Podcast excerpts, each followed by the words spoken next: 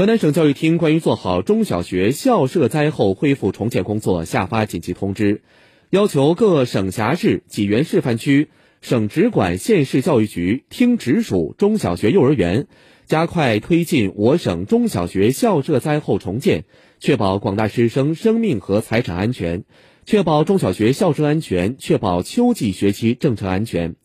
按照省教育厅学校灾后恢复重建工作要求，对受灾较轻的校舍，要排查排水除涝、淤泥清理、垃圾转运和清洁消杀工作，及时维修补充课桌凳等教育教学设备设施，八月二十号前整理到位。对围墙、护坡、厕所等附属设施受损的学校，要迅速加强加固改造和修缮，八月底前修缮到位。对鉴定出的 B 级、C 级危房，要科学制定维修加固方案，确保二零二一年九月底前全面开工，年底前加固到位。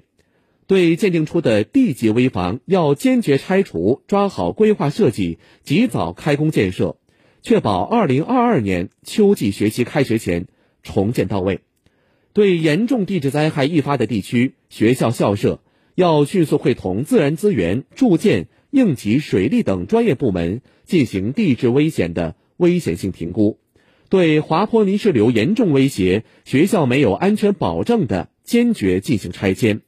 公办、民办同步坚守安全底线，要督促指导民办中小学灾后恢复重建工作，扎实开展校舍排查鉴定，制定改造方案，尽快组织实施。有条件的地区可以对实施较好的民办学校进行奖励性补助，